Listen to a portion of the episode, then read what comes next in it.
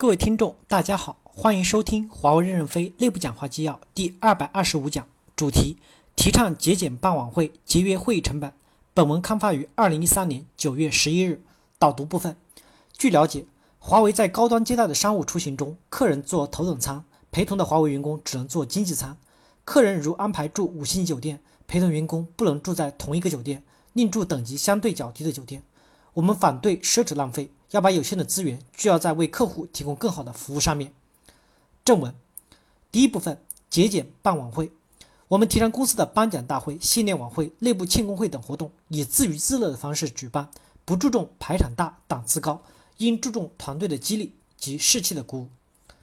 一、禁止使用预留奖金、多元化的激励等，邀请外部演出机构或人员参与内部的庆功会、新年晚会及颁奖大会等。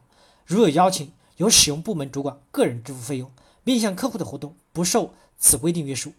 二、所有的颁奖大会、新年晚会及内部庆功会等活动，于书员工准备节目，需员工自愿参加，且不在工作时间进行排练。第二部分，节约会议成本。我们提倡减少会议，提升效率，且公司内部的会议应充分利用培训中心、教室等内部资源，节约会议开支，避免造成不必要的成本浪费。一各部门都要提高会议效率，注意控制开会的频次、人数、时间及地点的选择。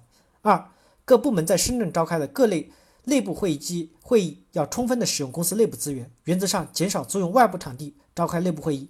三、各驻外机构在当地召开的各类内部会议要从节约成本的角度进行合理安排，建议优先使用公司当地的内部资源，如确实需租用外部会议场地，不租用五星级及以上酒店。